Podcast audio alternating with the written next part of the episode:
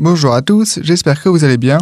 Et on se retrouve aujourd'hui encore une fois pour un épisode, un nouvel épisode du programme français de Mouchtar FM 89.6. Donc aujourd'hui, si vous avez suivi les précédents programmes, aujourd'hui je vais faire la deuxième partie du programme précédent que j'ai fait, c'est-à-dire sur les Hunger Games. Et oui, aujourd'hui, pareil que la dernière fois, je vais parler des Hunger Games parce que c'est un sujet bah, déjà qui me passionne et où j'ai trouvé beaucoup beaucoup de choses à dire et donc j'ai trouvé intéressant de faire une deuxième partie sur ce programme. Et donc euh, la partie d'aujourd'hui va plutôt être consacrée aux messages politiques, aux réflexions voilà en général que peut soulever la lecture des Hunger Games. Et il se trouve en fait que Suzanne Collins dans sa son œuvre évoque de nombreux sujets qui sont en fait qui n'ont jamais été autant d'actualité aujourd'hui. Et voilà j'ai trouvé moi je trouve ça très intéressant de les évoquer parce que justement, moi au début, avant en fait de faire des recherches dessus et de lire des articles, je n'avais pas eu forcément conscience de tous ces aspects-là. Moi, voilà, j'avais plutôt lu le livre avec euh, premier degré, si on peut dire ainsi, bah j'avais lu le livre, j'avais apprécié le livre comme il était pour son histoire, pour ses personnages, pour son univers, etc. Mais je n'avais pas forcément pensé aux conséquences derrière que pouvait avoir ce livre et aux sujets qu'ils évoquent en fait. Mais il y en a. Euh, mais avant de commencer à parler un peu de tout ça, je vais peut-être préciser aussi pourquoi au final ça a touché tant de personnes. Par exemple, j'avais évoqué dans l'épisode précédent le fait que dans certains pays, notamment en Asie, euh, certaines personnes avaient repris le signe des Hunger Games avec les trois doigts au milieu de la main levée, en signe de protestation, en signe de manifestation, de rébellion contre le pouvoir en place. Et voilà pourquoi dans les pays d'Asie, voilà, des personnes reprennent ces gestes-là. Et en fait, vous le savez déjà sûrement, mais les Hunger Games sont une œuvre archi connue aujourd'hui, l'une des œuvres les plus lues au monde, je pense. Donc, euh, par exemple, pour vous donner un peu un ordre d'idée avec quelques chiffres, euh, les Hunger Games, c'est devenu rapidement un phénomène culturel avec 4,3 millions d'exemplaires vendus en 2010. En fait, euh, sa popularité a tout simplement triplé après la sortie du premier film en 2012, avec 27,7 millions d'exemplaires vendus dans le monde. Et au total, la saga Hunger Games s'est vendue à plus de 100 millions d'exemplaires à travers le monde.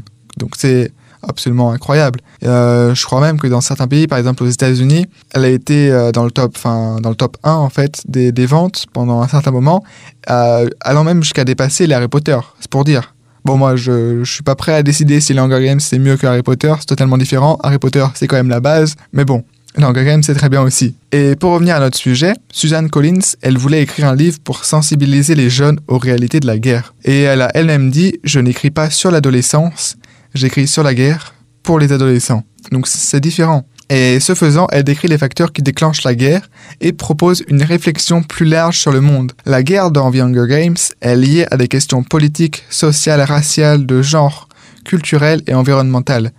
Collins demande à ses lecteurs de réfléchir à des questions plus larges et montre comment l'intersectionnalité de ces questions peut alimenter la guerre et la destruction. Parce que oui, on n'en a peut-être pas bien, enfin si on en a quand même conscience, mais peut-être qu'on ne réagit pas tant que ça à la lecture des livres, mais, voilà, les Hunger Games, au final, c'est la guerre. C'est au final euh, un État totalitaire qui, avec le peuple qui au final finit par se rebeller dans une guerre civile. Et une guerre civile qui fait beaucoup de morts. Et en fait, c'est ce que Suzanne Collins voulait et ce qu'elle a réussi à faire en final. Parce que voilà, j'ai trouvé des articles très complets sur le sujet, tout ce que ça évoque, et ça m'a appris moi-même des choses. Et j'espère que, chers auditeurs, je vais vous apprendre certaines choses sur le, les Hunger Games et les réflexions que ça peut soulever, et que ça vous invitera peut-être soit à lire les Hunger Games si vous avez par exemple vu seulement les films, ou alors à les relire peut-être les livres pour voir si maintenant que vous avez ces informations-là en main, ça vous permet de comprendre certains aspects du livre et les relier à l'actualité. Donc les messages, parfois même souvent politiques dans les Hunger Games, il y en a beaucoup, il y en a de nombreux, mais nous allons tenter de décrire assez précisément tous les sujets souvent bien actuels, qui sont évoqués dans la trilogie des Hunger Games. Donc voilà, je parle trilogie parce que le préquel qui est sorti voilà, il y a un an environ, je pense, je pense que voilà, il y a aussi des trucs évoqués dedans, mais, mais voilà, les, réflexions qu'on retrouve, c'est surtout dans, les, dans la trilogie, les trois premiers.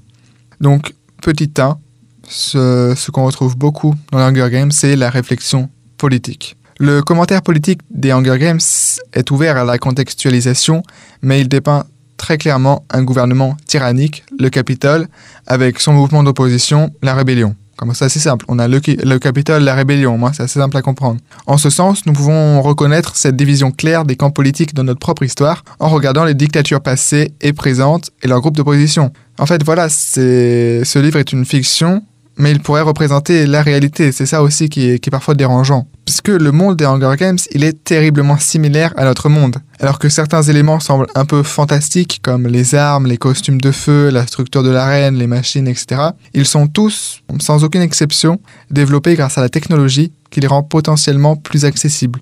D'où la sensation dystopique, étrangement possible dans une réalité proche du futur. Donc on retrouve également les armes qui sont utilisées pour instiller la peur dans les foules tout en développant une étrange fascination chez les gens pour la violence. Par la peur, la destruction et la fascination, le Capitole est en mesure d'affirmer son contrôle sur son peuple.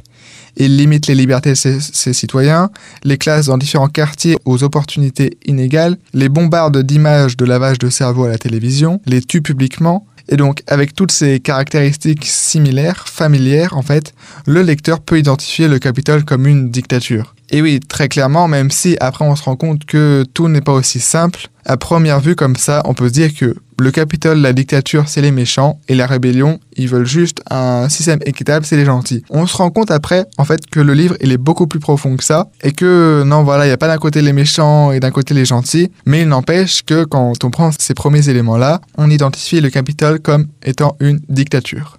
Donc Collins, en fait, à travers ce livre, elle demande comment cette tyrannie elle a pu se produire. Comment, au final, Panem est devenu une réalité dans The Hunger Games. Nous avons, au début des livres, un aperçu du passé et comprenons qu'il y avait une république démocratique avant, et qu'en fait, notre monde réel, à nous de maintenant, la 2021, c'était le prédécesseur de Panem. Et ce faisant, Colin réfléchit aux limites de notre système politique actuel. Quels échecs de notre système ont conduit à la construction de Panem et à la prise de contrôle du Capitole Penser que Collins nous dit simplement que la démocratie doit éradiquer la tyrannie et prendre le dessus est un peu trop simpliste et ne tient pas en compte tous les aspects de la pièce subtile de Collins. La démocratie n'est jamais présentée dans le livre comme un modèle parfait. Et oui, en fait, comme je viens de le dire, c'est pas parce qu'il y a une dictature d'un côté et la rébellion de l'autre que forcément il y a les gentils et les méchants de l'autre.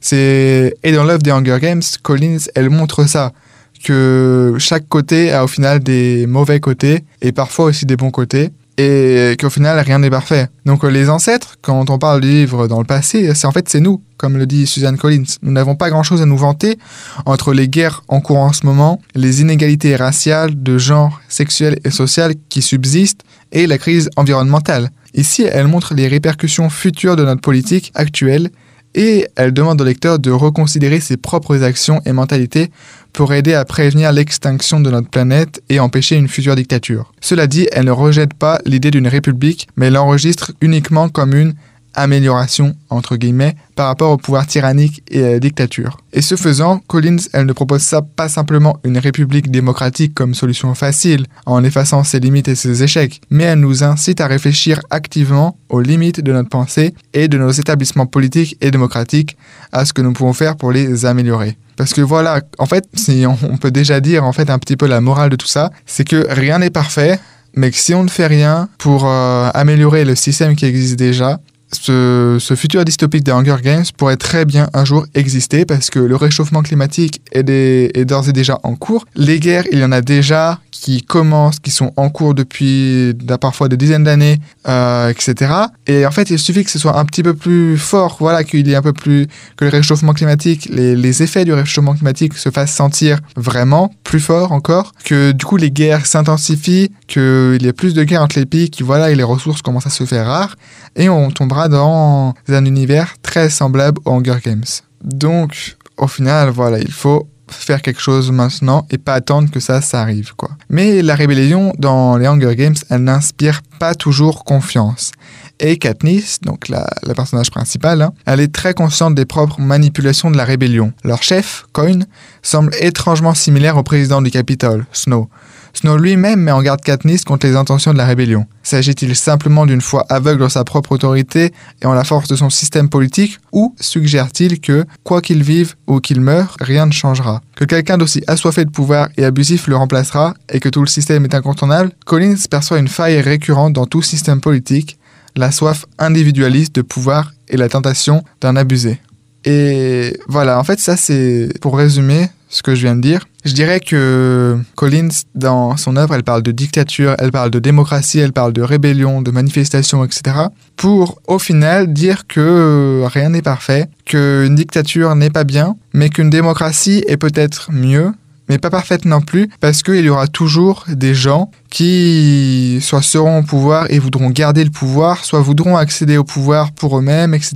Et ils auront tendance à abuser de leur pouvoir. Et donc malheureusement, que ce soit une démocratie ou une dictature, les conséquences seront toujours néfastes. Et en fait, du coup, telle est la force du travail de Collins. Elle ne lie son travail à aucun camp ou à aucune alliance politique. Et comme le déclare Robert Thompson, professeur de médias et de culture populaire à l'université de Syracuse, The Hunger Games a ce sentiment d'être contemporain et politique, mais sans être vraiment clair sur sa politique. Collins, en fait, Suzanne Collins, donc l'auteur de Hunger Games, hein, je répète, elle ne donne pas de solution politique, car il est impossible de créer le système parfait. C'est une utopie. Au contraire, Collins perçoit une faille récurrente dans chaque système politique, la soif individualiste de pouvoir et la tentation d'en abuser. Donc rien que ça déjà, on a abordé une grosse partie, en fait, une grosse part de ce qu'évoque Collins à travers les Hunger Games, à travers son œuvre, c'est voilà la politique. Et rien que cette partie-là, déjà, moi, je trouve ça très très intéressant.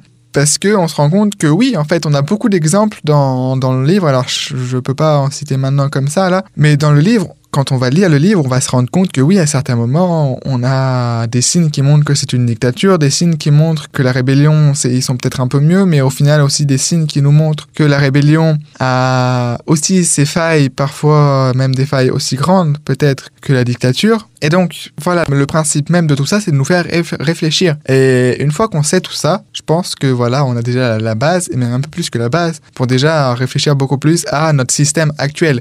Parce que le but, c'est pas de, faire tout le temps une analyse comparative entre les, Hunger Games et notre système actuel. C'est du coup de se rendre compte de ce comment est notre système actuel et d'essayer peut-être de prendre des actions pour faire en sorte que notre système actuel soit s'améliore, soit n'empire pas au moins. Euh, mais ce n'est pas tout. Dans la série des Hunger Games, on retrouve aussi une réflexion socio-économique. En fait, tout d'abord, rien que par son nom, parce que les Hunger Games, comme son nom l'indique, en français, c'est les jeux de la faim. C'est une question de faim. Et non seulement la faim métaphorique de liberté politique, d'ascendance sociale ou de réalisation de soi, mais la faim réelle. Les quartiers, les districts, ils ont faim. Et la principale préoccupation de Katniss est de nourrir sa famille. Son père, il est mort dans un accident minier, et il travaillait pour nourrir sa femme et ses filles. Katniss, elle chasse illégalement dans les bois pour gagner de l'argent. La pauvreté, elle est partout dans les Hunger Games, à chaque coin de rue. Sa première rencontre à Katniss avec Pita était le produit de la faim. Il lui a jeté un morceau de pain alors qu'elle mourrait de faim sur le trottoir. La faim est le reflet de la pauvreté et des inégalités sociales. Et la faim est souvent le signe du soulèvement et de la révolution. Par exemple, bah pour nous, en fait, la Révolution française, elle a commencé principalement en raison de l'exaspération envers le roi qui a laissé son peuple mourir de faim. Donc voilà, en final, c'est tout lié à ça. Et toute la trilogie des Hunger Games, elle est fondée sur l'écart entre les quartiers riches et les quartiers pauvres. Les gens du Capitole, ils sont dépeints comme des gens paresseux, trop indulgents, qui profitent des travaux de ce, des quartiers ouvriers industriels et pauvres. Ils sont décrits comme des fêtards extravagants et dévorants. Ils ne se soucient pas de ce qui se passe en dehors de leur communauté dorée. Ils croient aux mensonges de Snow, le président, et n'ont aucune notion du gaspillage. Après les banquets, ils boivent de petites préparations pour se faire vomir pour pouvoir manger encore pendant que d'autres meurent de faim dans les autres districts. ils n'ont jamais faim, ils sont complètement hors de la, la réalité et la seule réalité qu'ils suivent est la télé-réalité parce qu'ils suivent la réalité télévisée, les modes, la tendance. Pouvons-nous reconnaître dans le texte de Colline une critique de notre propre système socio-économique, peut-être du capitalisme, avec d'une part une classe négligée d'ouvriers, esclaves, violemment opprimés sans voix, et d'autre part un groupe inconscient de personnes riches qui consomment trop, ferment les yeux sur la condition des personnes qui leur donnent la nourriture et produisent, mais qui n'ont pas non plus voix au chapitre car leur comportement est dicté par les médias, les divertissements et contrôles politiques stricts voilà, c'est toutes ces questions que je trouve très très intéressantes et que voilà, et le but n'est pas de donner des réponses ici, mais voilà, de s'interroger justement sur ces questions.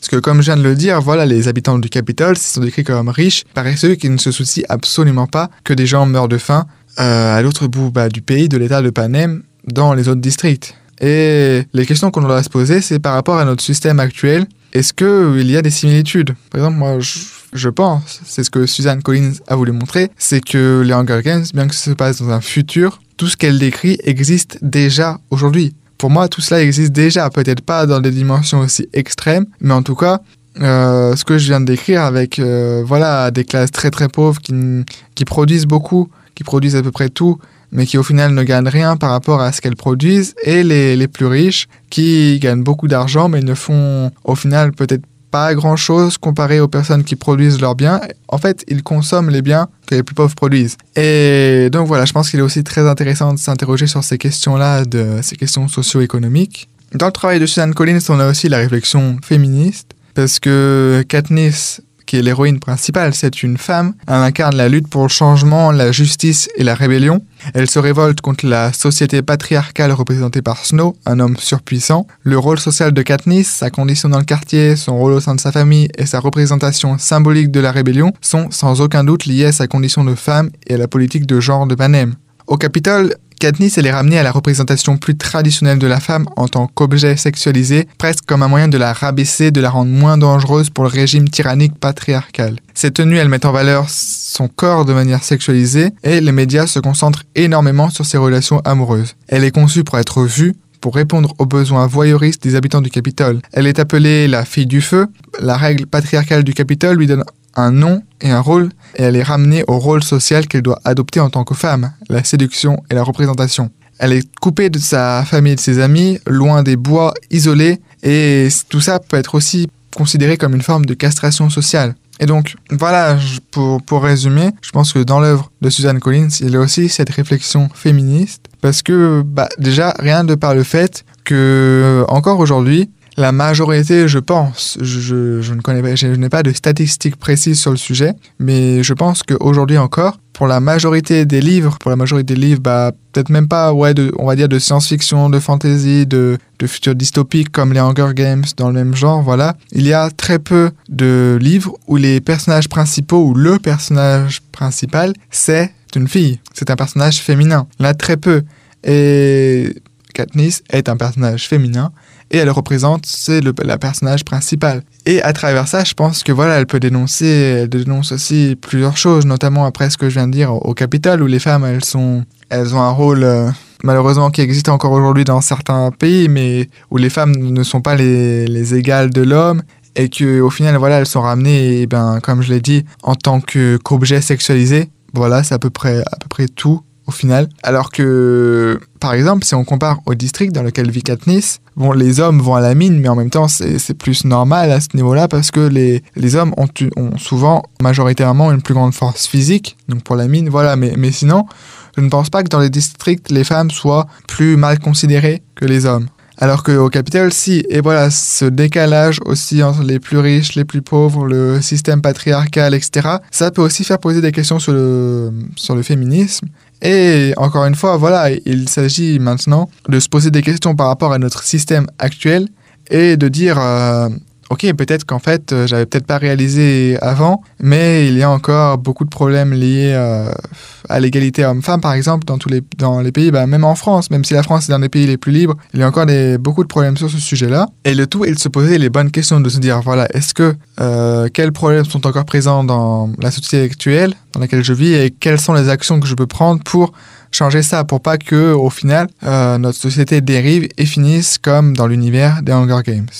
Mais ce n'est pas tout. Dans les Hunger Games, Suzanne Collins euh, fait aussi allusion aux races, à la réflexion raciale. Puisque la race et l'ethnicité, ils existent parmi les habitants de Panem, et hum, bien qu'elles ne puissent plus en fait être définies par rapport à une région spécifique du monde, puisque des continents comme l'Asie, l'Afrique, l'Europe et l'Amérique du Nord et l'Amérique du Sud n'existent plus vraiment en fait dans le dystopisme de Collins. Pourtant, il est significatif que le district 11 soit majoritairement peuplé de Noirs, ce que nous voyons dans les livres, les films et les interviews de Collins, quand elle affirme que Roux et Tresh, donc étaient les, les tribus du district 11 dans les, lors des 74e Hunger Games. Et donc lorsque Collins, elle dit ça, et elle dit que eux deux, donc, et que la plupart des districts 11 sont des Afro-Américains. Et à la lecture de la description du fonctionnement du district 11 dans les livres, et de la façon dont ses habitants vivent sous la répression et la violence constante, il est difficile de ne pas faire de parallèle avec le traitement historique des Noirs aux États-Unis au cours des siècles, dans notre propre réalité cette fois-ci, hein, dans le monde actuel. Et donc, il est significatif aussi que le district 11 soit situé dans ce qui était autrefois connu sous le nom de Sud profond. Et Collins ne l'y place pas seulement parce que le temps est mieux adapté à l'agriculture. En le plaçant là, elle fait appel au passé historique de la région et à son traitement des communautés noires. Les lecteurs nous, donc, on peut établir des parallèles avec l'époque des plantations et de l'esclavage. Les habitants du district 11 dans les Hunger Games étant fouettés et travaillant jour et nuit sur les cultures, chantant pour se motiver, pour nourrir le Capitole et même pas eux-mêmes en fait. Donc voilà, encore une fois, une autre des autres questions qu'on peut se poser, voilà, liées aux questions raciales, avec les inégalités, voilà. Bon, je pense que pour le moment, aux États-Unis, il y a déjà une conscience collective qui est en train de se, de se mettre en place, notamment avec la mort de George Floyd, le procès de Derek Chauvin qui a eu lieu, etc. En fait, tous les morts qu'il y a eu entre, par exemple, la mort de George Floyd et le procès de Derek Chauvin, donc le policier qui l'a tué. Et tout ça a mené à de plus en plus de colère de la part des, Américains envers les violences policières d'un côté, mais surtout envers les violences policières envers les Noirs. Parce que les Noirs ont beaucoup, beaucoup plus de chances de se faire tuer ou même d'être arrêtés que des personnes blanches. Après, ceci dit, même en France, je l'avais déjà évoqué, je crois, dans le programme de Mouchtar FM en anglais, quand on parlait des, des violences policières, je l'avais évoqué sur le fait qu'en France aussi, les personnes noires ont beaucoup plus de chances de se faire arrêter que les personnes blanches. Alors que pourquoi en fait? Donc voilà, ça peut aussi amener des questions qu'au final il faudrait réfléchir. Et voilà, en fait, euh, moi, en, découvrant tout ça, je me suis rendu compte que voilà, les Hunger Games, c'était bien plus qu'un simple livre au final, et que toutes ces questions, elles sont très intéressantes, et que voilà, c'est pas seulement en fait lié que à la politique, par exemple, on retrouve sur la politique, la culture, euh, l'économie, sur les réflexions raciales, et plein d'autres choses. Donc euh, c'est ça qui est très très intéressant, je trouve. Et c'est pas fini. Donc comme je viens de le dire, il y a aussi des trucs sur la réflexion culturelle, parce que l'inégalité sociale et l'autorité politique dans les livres, elles sont renforcées par la présence constante des médias et des clips télévisés contrôlés par l'État et soigneusement édités par le Capitole. Chaque information, elle est filtrée et modifiée pour servir au mieux les intérêts du Capitole. Le Capitole, il établit également un besoin voyeuriste chez ses habitants de regarder les jeux annuels ou des enfants, parce que j'avais peut-être pas évoqué, mais pour ceux qui ne le savent pas, donc les Hunger Games, c'est des enfants entre 12 et 18 ans qui sont sélectionnés pour être pour s'entretuer dans une arène. Donc c'est des enfants en fait. Donc euh, voilà, donc le Capitole il établit également un besoin voyeuriste chez ses habitants de regarder les jeux annuels où des enfants sont tués dans des arènes pour des soi-disant divertissements entre guillemets, et les familles des enfants, donc dans les districts, elles doivent regarder sans un mot de protestation. La télévision, elle devient le centre du monde et de la réalité de Panem, une réalité très composée, éditée et fausse, à laquelle les gens sont obligés de croire et d'accepter.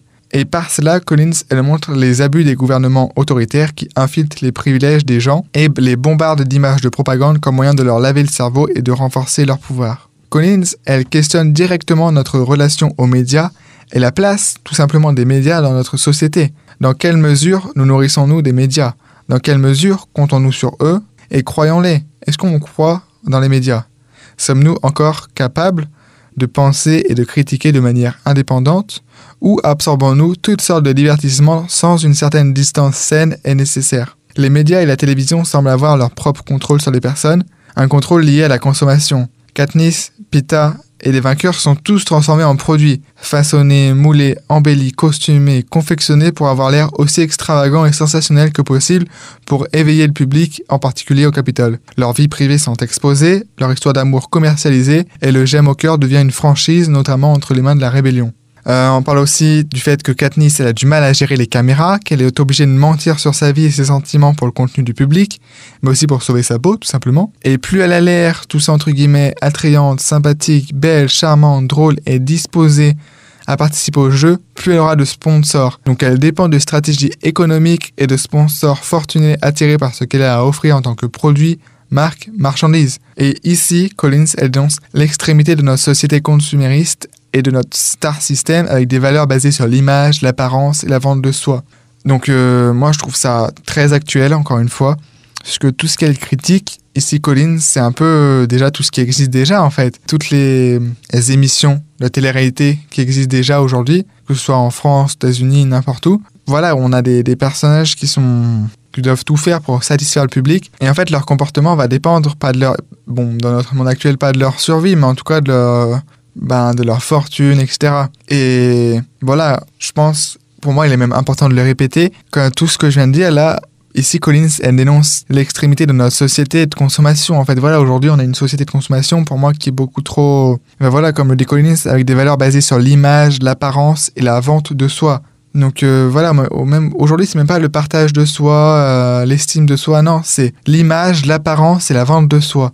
Et aujourd'hui, moi, je trouve ça très actuel Bon, on n'est peut-être pas à ce point-là, mais dans certains pays ou pour certaines personnes, je pense que c'est déjà le cas. Et donc, voilà, l'aspect culturel à travers les livres des Hunger Games, je pense qu'il est aussi très intéressant à étudier et à se poser les questions, en fait, liées à tout ça. Et enfin, on a un dernier, dernier aspect, encore un, évoqué dans les Hunger Games, c'est la réflexion environnementale. Et oui, parce que le message environnemental, il est subtil dans Love Collins, peut-être plus présent dans le livre que dans les films, mais par exemple, dans les livres, on s'aperçoit que Katniss, elle a un amour pour les forêts, et elle est consciente de la destruction des quartiers, de la quantité de déchets provoqués par le Capitole. Comme les gens, l'environnement n'est qu'un outil utilisé par le Capitole pour créer la peur et étendre son contrôle, comme les changements environnementaux mis en scène dans les arènes.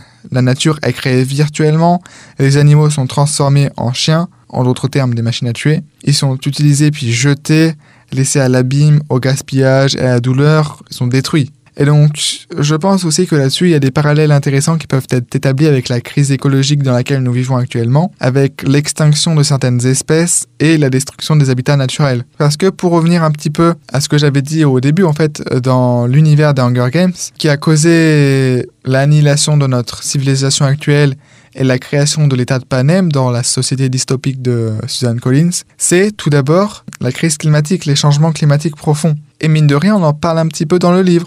Le fait que, et moi je trouve ça extrêmement d'actualité, parce qu'aujourd'hui de plus en plus de gens prennent conscience du réchauffement climatique. malheureusement, pour moi, en tout cas mon avis personnel, et pour aussi beaucoup de gens, cela ne bouge pas assez vite, et il y aura sûrement des conséquences inévitables dans très peu de temps à l'échelle humaine.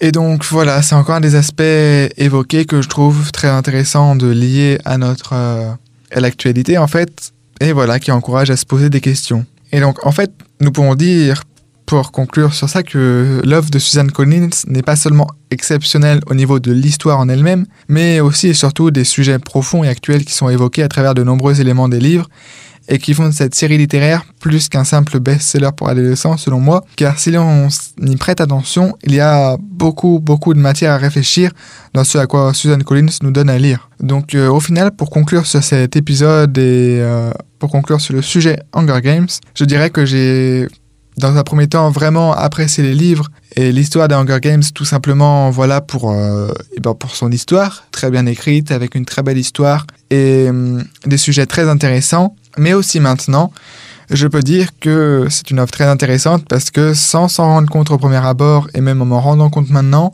ça en devient encore plus intéressant parce qu'on se rend compte que voilà, Suzanne Collins, elle n'a pas juste écrit Hunger Games pour écrire un livre euh, comme ça pour les adolescents. Il y a beaucoup de sujets qui sont évoqués dedans, qui sont des sujets profonds, qui sont des sujets actuels et mine de rien, je pense que ça participe à éveiller les consciences entre guillemets hein, si je peux dire ainsi de bah, notamment des jeunes. Parce que on a d'un côté le fait que l'on lit simplement un livre et de l'autre côté que inconsciemment ou pas on va assimiler des choses à propos voilà des, dictatures des failles de la démocratie euh, des différences des inégalités culturelles politiques tout ce que vous voulez et au final, peut-être que inconsciemment, ça va donner matière à réfléchir. Et moi, je trouve ça juste formidable. Donc pour moi, l'œuvre de Suzanne Collins, elle est formidable, extrêmement bien réalisée, extrêmement bien écrite et voilà, presque parfaite. Hein. Je, bon, je suis pas un expert en... Même si j'ai lu beaucoup de livres, je suis pas un expert en pouvoir dire « Ok, ce livre est très très bien écrit,